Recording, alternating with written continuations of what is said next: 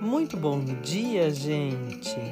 É o nosso café com linguagens chegando de mansinho aqui na Mulheres em Evidência FM. Sábado de maio, em alguns lugares já está bem mais frio, em outros o frio está se preparando para chegar com mais intensidade na semana que vem.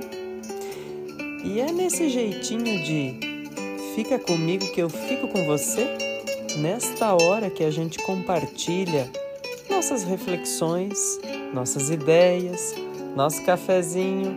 Às vezes eu te acompanho no teu deslocamento aí de sábado de manhã, às vezes te acompanho no teu trabalho ou nas tuas reflexões, e isso é coisa boa, coisa fina.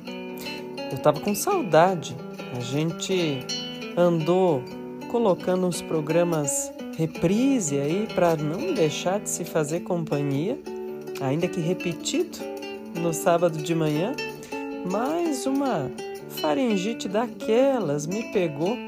Andei me comunicando com mímica por uma semana e tanto por aí. E aí, cafezinho nosso, que é conversa boa, ficou comprometido. Agora, voz recuperada, fôlego, tudo tranquilo e a gente segue junto. Sabe que é um clichê isso que eu vou dizer, gente, mas quanto mais velho a gente fica, mais os clichês passam a fazer sentido, né? Olha, saúde é daquelas coisas, é daquele rol de elementos que a gente só valoriza quando perde, quando fica sem ou quando falta, né? Então tem uma série de elementos aí na nossa vida, tem uma série de itens, tem uma série de situações que a gente só valoriza quando está na iminência de perder ou quando sente falta, né? E saúde é uma delas, viu? Justamente quando tá tudo assim andando direitinho, a gente vai que vai. De repente, descalibrou uma coisinha ou outra, hum, dá ruim, né, gente? E olha, Andei assim e foi bem pertinho aí antes, pouco semana antes de Dia das Mães. E justamente como que a gente não pensa, né, no chá que a mãe faz, nas recomendações do leva o guarda-chuva, pega a, a, a blusa, né? Tudo isso, tudo isso. A gente lembra, claro, principalmente quando tem esse tipo de incômodo, de desconforto, né? Que tem a ver com aí garganta, nariz, resfriado, essas coisas. E não deixei de me lembrar, né? Quantas vezes, quantas recomendações. É, eu sempre brinco, né? E, e acho que as redes sociais também mostram pra gente o tanto que a gente se lembra por essas frases feitas e passadas de mãe para mãe, de geração para geração, de lugar para lugar, né? Que são frases completamente é, repetidas e olha, tem um recado sempre muito forte, né? Não leva o casaco, pega a sombrinha, depois a gente compra ou né, em casa a gente conversa e ó, tem tanto recadinho de mãe aí que nossa senhora.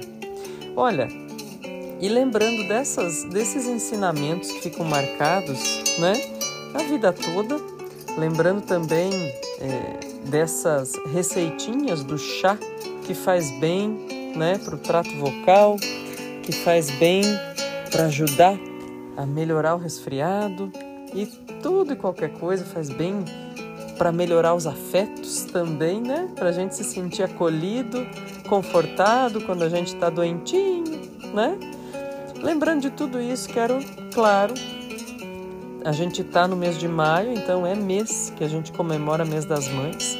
Quero mandar um abraço carinhosíssimo para todas as mães e mulheres que fazem, realizam ações maternais com a gente ao longo da vida, sabe, gente? Olha, é o nosso segundo mês de maio juntos e eu quero aproveitar, claro, para enaltecer, para ressaltar, para destacar o papel importante que mulheres que agem como mães ou que são mães fazem, desempenham, né? O tanto de generosidade e abnegação que elas precisam para exercer cuidado com a gente. E, sabe, é na, naquele jeito de fica comigo que eu fico com você. Também quero mandar um abraço especialíssimo, claro, destacado para as mães mais próximas, né? A minha mãe e a minha irmã, que são, assim, partezinha aí de tudo que de comportamento afetivo eu carrego, né? Coisa boa, coisa fina compartilhar isso, viu? E sabe, nessa história de fica comigo que eu fico com você, neste sábado de manhã em que a gente vai aproveitar, é mês de maio, vamos homenagear as mães, né? Vamos falar com elas, para elas e por elas e agradecer por tudo que elas fazem com a gente e pela gente. Eu coloquei aqui ao fundo para embalar nossa conversa, para mim, uma das músicas mais bonitas do Caetano Veloso, gente, em melodia e em letra. Se chama Reconvexo e tem um momento na letra da canção em que ele diz que, né, quem não rezou a novena de Dona Canô Dona Cano, a mãe dele, uma homenagem linda. Sempre que ele podia, ele falava da mãe, né? Mãe que foi centenária e, e, e assim, essa inspiração, essa relação, essa gratidão, gente, não importa, né? Qual é o patamar de sucesso do filho, esse olhar para as origens, esse olhar para esse elemento maternal inspirador é uma coisa bonita de se ver, né?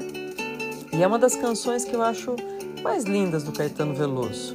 É uma das que eu mais gosto. E vou aproveitar, deixar Caetano Veloso embalar nossa conversa hoje, neste programa em que a gente homenageia as mães neste mês de maio de 2022, porque também tô com essa inspiração avivada, gente, renovada por ter visto a energia do Caetano Veloso se apresentando na semana passada de novo, viu? Como é bom ver gente assim que vai passando pelos anos, mas que vai mantendo uma mente jovem, ativa, inspiradora, querendo fazer mais, pelas gerações vindouras principalmente, viu? Isso é uma ação muito bonita, muito generosa que lembra ação e amor de mãe. E a gente vai falar disso mais um pouquinho daqui a pouco, depois do nosso intervalo musical, porque quero aproveitar, claro, para homenagear. É o meu jeito de agradecer a todas as mulheres que exercem de uma maneira ou de outra e vão exercendo ao longo da vida funções maternais perto de mim e por mim e por todos nós.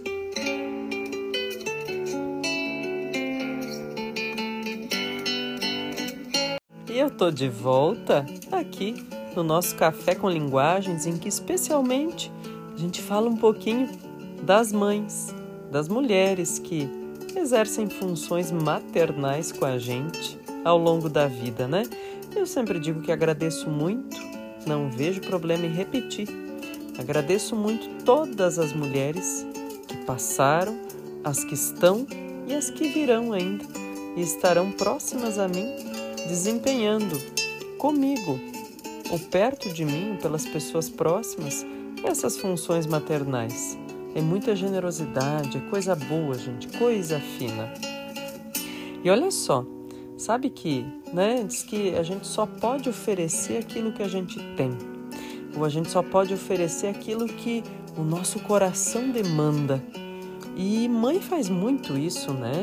Mãe transborda em sentimento, em generosidade, em afeto, em, em dar jeito na nossa tristeza, no nosso resfriado. Quando a gente está moado, né? Quem não rezou a novena de Dona Canu? Quem nunca mesmo sem saber para que, que servia, fez alguma coisa que a mãe orienta desde criança. Pois quando adulto a gente se pega dizendo, ué, mas por que, que eu faço isso? Ah, porque a mãe dizia que era para fazer quando eu era criança. Diz, nossa, não sei se faz sentido, você geralmente continua fazendo porque foi a mãe que orientou, né? E não tem mal nenhum nisso, gente. Não tem problema nenhum nisso não, viu? E né, tem algumas coisas de generosidade materna que afeiçoam a gente mesmo, diz, olha, é só alguém que tem o coração cheio de bondade, cheio de afeto, né? E de é, empatia para fazer uma coisa dessas. Sabe que no bloco anterior a gente estava começando nossa conversa e eu falei, gente, que tá vindo, principalmente para quem mora no sul do Brasil, né? Tá vindo uma friaca na semana que vem que vai ser dolorosa, a primeira friaca forte do ano que vai durar dias pelo jeito, pelo jeito de quarta em diante, mais ou menos, né? Terça, quarta em diante. Bom, eu faço esse apelo. Eu penso que acho que tem muita coisa que quanto mais a gente repete, né, mais a gente se conscientiza em fazer também. E eu faço isso muito, falo em voz alta, falo sozinha às vezes, né, porque é importante para a gente lembrar mesmo. Sabe, pessoal? Olha, vem essa onda de frio aí e pensando no que a gente tem que ter no coração, em gestos generosos e maternos, olha só, põe aquela roupa que faz tempo que você não usa, sabe? E que você está guardando já algumas estações aí, de repente, né? Teve esse processo todo, esse momento de pandemia também, tem muita coisa que ficou lá no guarda-roupa e que a gente não vai mais usar, né? E essa primeira semanona aí de frio que vem pela frente vai exigir um cuidado, mais generosidade da gente individualmente, do poder público também, né? Com quem está mais vulnerável, gente, com quem está precisando, né? E pode ter certeza que tem muita gente precisando de um casaco, de um cobertor, de uma calça, uma meia, qualquer coisa, né? E como é bom a gente também renova energia quando faz isso, né? No guarda-roupa, nas nossas coisas, na nossa casa. Renova energia, deixa coisa boa transitar, né? A gente oferece com amor, com afeto, com generosidade, recebe outras coisas também com afeto, amor e muita generosidade. Então, olha, eu desejo que a gente se lembre disso ao longo do inverno e ofereça o que tem de melhor, o que pode fazer para as pessoas que estão em vulnerabilidade, né? Nesses momentos e principalmente nessas semanas pesadas de frio. Semana que vem é isso mesmo, né? Vai pesar. E pensando nessa generosidade, gente, eu me lembrei de uma história que eu vi uma vez é, numa entrevista que o Tom Jobim deu. E olha, uma entrevista assim que eu me lembro de ter visto, acho que a imagem meio fugidia, inclusive. Não recuperei isso para saber ou para ver agora. Podia ter até trazido a sonora aqui, mas não recuperei por esses dias, viu? Mas eu me lembro, faz muito tempo, e que o que importa também é a mensagem, gente. Vou tentar ser o mais assim, olha, vou tentar transmitir o afeto e a emoção que isso me passa, viu? É assim. Diz ele que a mãe dele era uma pessoa bonita, legal, extrovertida e bem-humorada muitas vezes, né? E que uma vez, quando ele era criança, eles estavam no bonde no Rio de Janeiro e no bonde de repente caiu o sapatinho dele, né? Então ele era uma, uma criança crescidinha já caiu o sapatinho dele e ele ficou olhando o sapatinho de um pé e caiu no trilho, ficou lá atrás. E ele ficou olhando assim o bonde se arrastando devagar e o sapatinho ficando mais longe. A mãe perguntou o que foi. Ele apontou e falou: Ó, oh, meu sapato lá. Ela imediatamente tirou outro par de sapato, outro pé do par de sapato dele e jogou arremessou bem perto, na direção do que tinha caído já do bonde e estava lá na rua. Ele olhou para aquilo e pensou, falou, mãe, né? Sei lá como ele disse, né, pessoal? Mas estou interpretando aqui, viu? Ele deve ter dito, mãe, como assim, meu sapato? Ao que ela respondeu, vamos juntar os dois. Quem encontrar um pé, vai encontrar o outro e vai poder usar, vai poder se servir. O que faz uma pessoa com um pé de sapato só? Gente, é um gesto tão singelo, mas é tão generoso e tão assim de, sabe, quando a gente faz assim, ó, tão rápido, de pensamento preciso, rápido, de agir em prol do outro, que olha, só quem tem isso no coração, né? Como as mães têm e devem ter, é que consegue fazer de uma maneira tão precisa, tão ágil e tão bonita, né? Olha, fiquei. Vou dizer a vocês que quando é, me lembrei na semana aí do Dia das Mães disso, eu falei, nossa, aquela história do Tom Jobim. Falei, vou compartilhar lá no café, porque acho que elas são histórias, né, gente? De ensinamento, de exemplo, de generosidade que podem inspirar a gente, né? Olha o que ela fez. Não chamou a atenção do menino, disse que os dois riram daí depois da situação, né? Mas jogou outro sapato também, disse: quem tiver precisando e for encontrar um pé, vai encontrar o outro. Olha que coisa, né, gente? O exemplo arrasta mesmo e que todos nós nos inspiremos nisso, né? E sabe, gente, falando em inspiração, eu tô com um livro que faz um tempo que eu queria trazer aqui para o café, mas acho que mês das mães é um momento muito oportuno para trazer esse livro de fato e a gente conversar. Bom, é um livraço, gente, em todos os sentidos da palavra, sabe? Livraço em história, em jeito de contar, em quantidade de páginas, ó. Nossa, ó, ó junto com Caetano Veloso. Vamos lá, ó. Escuta aqui comigo, ó. Olha só, gente, ó. É pesado, é grande. Tem mais de 700 páginas, gente. É um romance vencedor do Prêmio Pulitzer, se chama O Pintacilgo e é da escritora Dona Tarte. Sabe que compartilhando esse é, a sugestão de leitura desse livro com os alunos, eles me contaram alguns que já leram outro livro aqui que aparece na, na orelha, chamado A História Secreta, que é da Dona Tarte, mas eu não, ri, não li. Eles me disseram que é muito bom também, que vale a pena. Então, olha, já fica outra indicação chamada A História Secreta.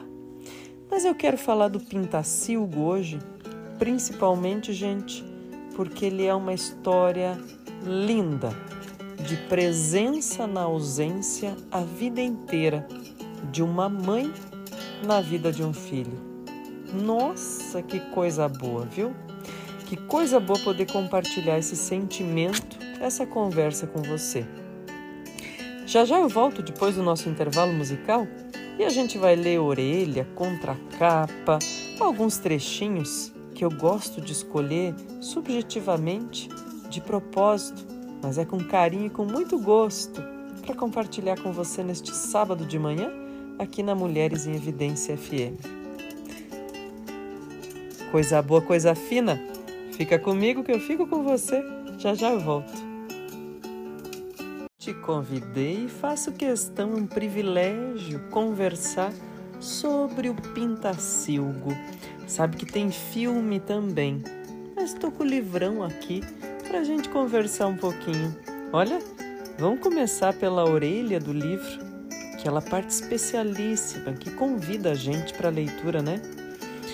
Theo Decker, um nova-iorquino de 13 anos, sobrevive milagrosamente a um atentado terrorista que mata sua mãe.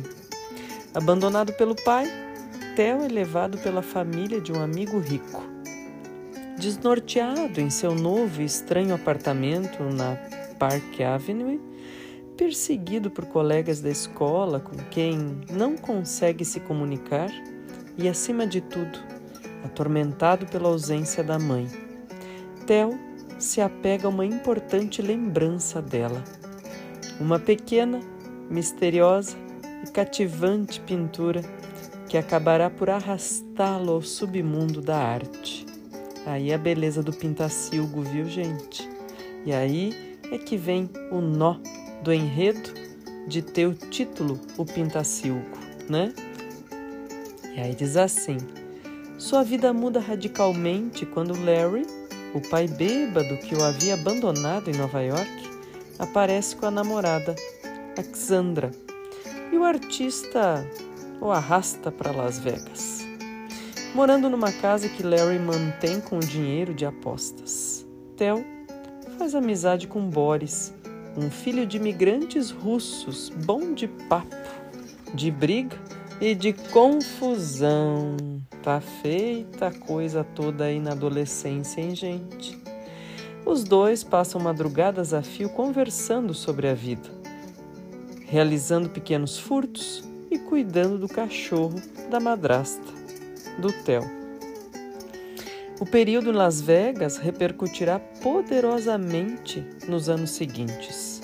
De volta a Nova York, Theo vai trabalhar no antiquário, onde começa a atuar cada vez mais à margem da lei.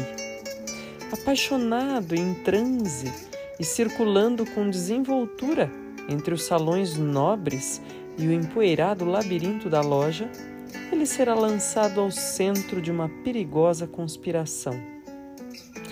Nesse encontro entre o passado e o presente, velhas tensões e mistérios subirão à superfície, como consequências drásticas para todos.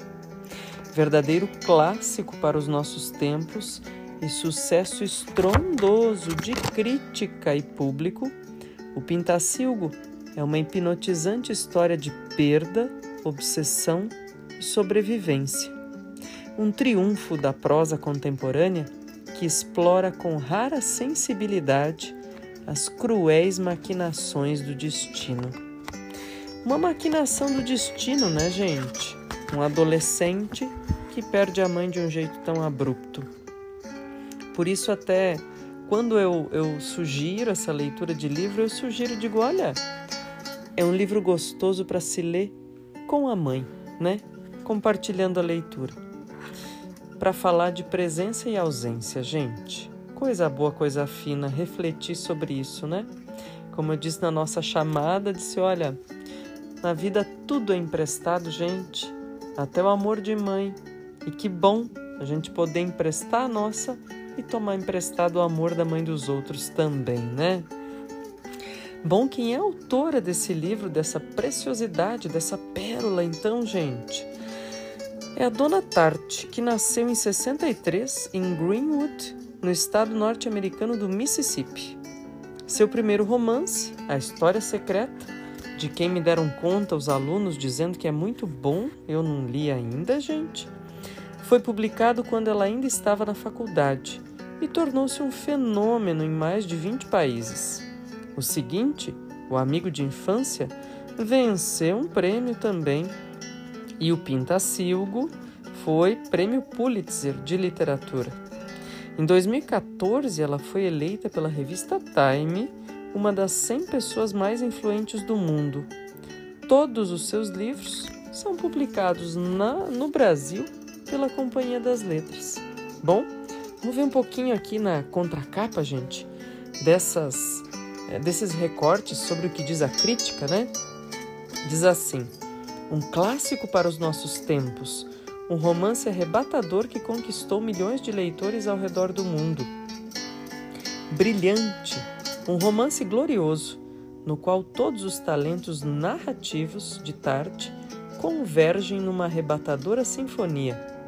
Um livro que nos traz de volta o prazer de passar a noite inteira lendo. Essa é a, é a crítica publicada no New York Times. Aí uma crítica do Stephen King. Gente, sabe o que é, né? Você ter uma crítica de um cara como esse, como Stephen King, no seu livro? Caramba! Olha lá, ele diz assim: Um livro raro, desses que aparecem talvez meia dúzia de vezes numa década. Um romance literário inteligente, que fala tanto ao coração quanto à mente. Um extraordinário trabalho de ficção. Crítica da revista Vanity Fair diz assim: O Pintacilgo é um livro sobre a arte em todas as suas formas e desde o início nos lembra por que gostamos tanto de Dona Tarte. As reviravoltas na trama e a prosa elegante, os personagens que vivem e respiram nas páginas, os cenários perfeitamente capturados, o prazer e a tristeza existem no mesmo fôlego, e ao final, Pintacilgo conquista nosso coração. O The Guardian disse o seguinte: Raymond Chandler é uma presença tão grande nestas páginas quanto Dickens ou Dostoiévski. Olha o peso disso, gente. Falar mais sobre a trama seria privar os leitores do imenso prazer de ser arrebatado por O Pintacilgo. Se alguém perdeu o amor pelas histórias, este é o livro que certamente o trará de volta. Gente, são promessas muito bonitas, valiosas e encorajadoras para ler, viu?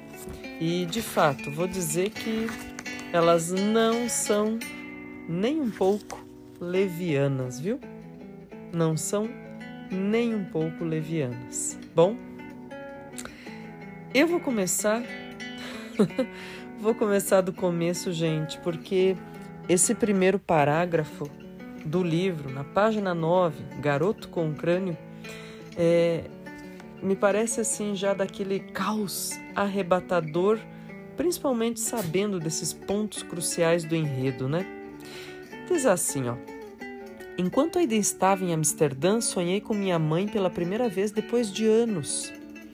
Já estava trancado no hotel havia mais de uma semana, com medo de ligar para quem quer que fosse ou de sair. Meu coração disparava e vacilava com os ruídos mais inocentes. A campainha do elevador, o arrastar metálico do carrinho de minibar, até os sinos de igreja dando as horas. As baladas ou as badaladas um tanto sombrias, uma sensação intrincada de morte, saída de um conto de fadas. De dia, eu ficava sentado aos pés da cama me esforçando para tirar algum sentido das notícias em holandês da televisão, o que era inútil, já que eu não sabia uma palavra em holandês. E quando desistia, sentava perto da janela e ficava olhando o canal com o meu casaco de pelo de camelo por cima das roupas.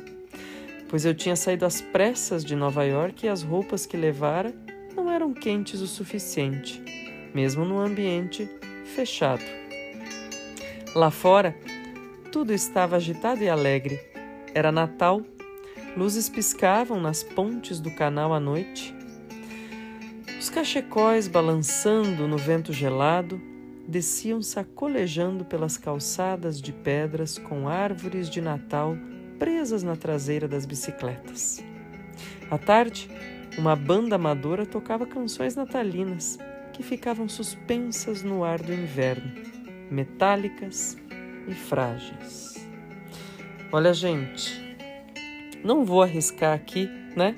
Leitura psicanalítica, mas pensa bem, se não é numa hora dessas que a presença, que a ligação, que a energia de mãe chega para o sujeito mesmo pelo sonho, né? Para dizer: escuta, toma rumo, meu filho, ou escuta, vai ficar tudo bem se acalma, né? A mãe tá aqui. Olha, gente, a gente já ouviu tantas vezes isso, né? Quando chama de criança, mãe, e a mãe responde, tô aqui, né? Ô, mãe, a mãe tá aqui, né? Não é isso? Mães que vêm em sonhos têm esse jeito, parece, né? De dizer, ó, a mãe tá aqui, né? E esse menino a gente vai sentir, ver e perceber que, olha, Estava precisando muito dessa energia encorajadora de mãe que lhe desse rumo, né? E ele diz mais para frente, aqui tô pulando um pedacinho que ele diz assim: as coisas teriam sido melhores se ela estivesse viva. Mas minha mãe morreu quando eu era criança. E embora tudo que aconteceu comigo desde então seja exclusivamente culpa minha, quando a perdi, também perdi de vista qualquer farol que poderia ter me conduzido a algum lugar mais feliz, a uma vida mais plena e agradável. Sua morte foi um marco divisório, em letra maiúscula, viu, gente? Antes e depois. E embora seja uma coisa triste de admitir depois de todos esses anos, nunca encontrei ninguém que fizesse eu me sentir amado como ela fazia. Tudo ganhava vida ao lado dela. Minha mãe projetava uma luz teatral encantada sobre tudo, de modo que ver através dos seus olhos era ver cores mais vivas. Puxa vida, hein, gente? Coisa boa, coisa fina, ter quem nos oriente a ver a vida com mais cor, com mais leveza, com mais plenitude e integralidade. Que não nos falte ação maternal assim tão generosa, viu? Para todos e por todos. Já já eu volto. Fica comigo que eu fico com você. Coisa boa, coisa fina, tô de volta. Hoje é assim. O Fica Comigo que eu fico com você na base do Caetano Veloso, gente. E olha só, né? Tô aproveitando para falar aqui para homenagear, para agradecer as mães, as mulheres que passam maternalmente pela vida da gente, né? Quero aproveitar também esse mês de maio, aproveitando aí as músicas do Caetano, que faz questão sempre de valorizar, de fortificar a nossa miscigenação, né? A gente tem um 13 de maio, né, pessoal? Que é tão significativo e ao mesmo tempo. Puxa vida, a narrativa histórica conta pra gente que é tão vergonhoso, né? Porque ele é o dia que marca né, a abolição da escravidão, né? Mas, bom, 13 de maio é a abolição da escravidão no Brasil. Eu digo que marca uma, vamos dizer assim, uma vergonha funda, né, para nossa sociedade, para nosso processo civilizatório, gente. É de 1888 a abolição. É, nós fomos o último país das Américas a abolir a escravidão e, ao mesmo tempo, essa abolição foi como se fosse assim uma expulsão, né? É, é a mesma coisa que se a gente pensasse assim, puxa vida, de repente você volta para casa um dia, né? Já que estamos falando em instinto maternal, e sua mãe fecha a porta e diz: Não, hoje, a partir de hoje, você tá livre, tá? Né? Entre aspas aí, né? Para dizer: Ó, você tá livre. Não. Não, mãe, mas onde que eu vou dormir? Onde que eu vou comer? Onde que eu vou viver? Não. Vai, se vira, né? Então, e, e, a gente fez isso como Estado, como sociedade, como nação, com uma população inteira, né? A gente empurrou essa população inteira para a borda, para a margem, para a marginalidade. Então é um processo, gente, ainda muito pesado, um processo histórico que precisa trabalhar, que precisa entender, que precisa se envolver, que precisa ter empatia. E assim, Caetano Veloso cai como uma luva para homenagear as mães que cantam leãozinho para os seus filhos, né? Quem nunca rezou a novena de Dona Canu? E para homenagear também, bem isso, essa ideia de miscigenação, de negritude muito forte, muito intensa, muito viva na cultura brasileira, em todos os aspectos. E muito tanto vilipendiada ao longo desses séculos. Gente, olha, eu tenho a desejar que as nossas próximas gerações sejam mais empáticas culturalmente, etnicamente umas com as outras, encontrem seus lugares ao sol, né? E para nós, aqui, pequenininhos, que tenhamos uma semana linda, cheia de coisa boa e quando os obstáculos surgirem, que tenha gente boa do nosso lado, viu? Que faz toda a diferença. Que tenha gente, como dizia aqui o narrador personagem do Pintacilgo, tem a gente como a mãe que ele conta pra gente, né? Que faz com que a gente olhe para a vida com mais cor, com mais intensidade, com mais afeição. E que a gente caminhe juntos nesse processo civilizatório, pessoal, que a gente precisa tanto. Um abraço, um beijo no coração. Sábado que vem, a gente tá junto por aqui na Mulheres em Evidência FM para o nosso café com linguagens que a gente faz questão de compartilhar. Eu te espero, viu? Fica comigo que eu fico com você.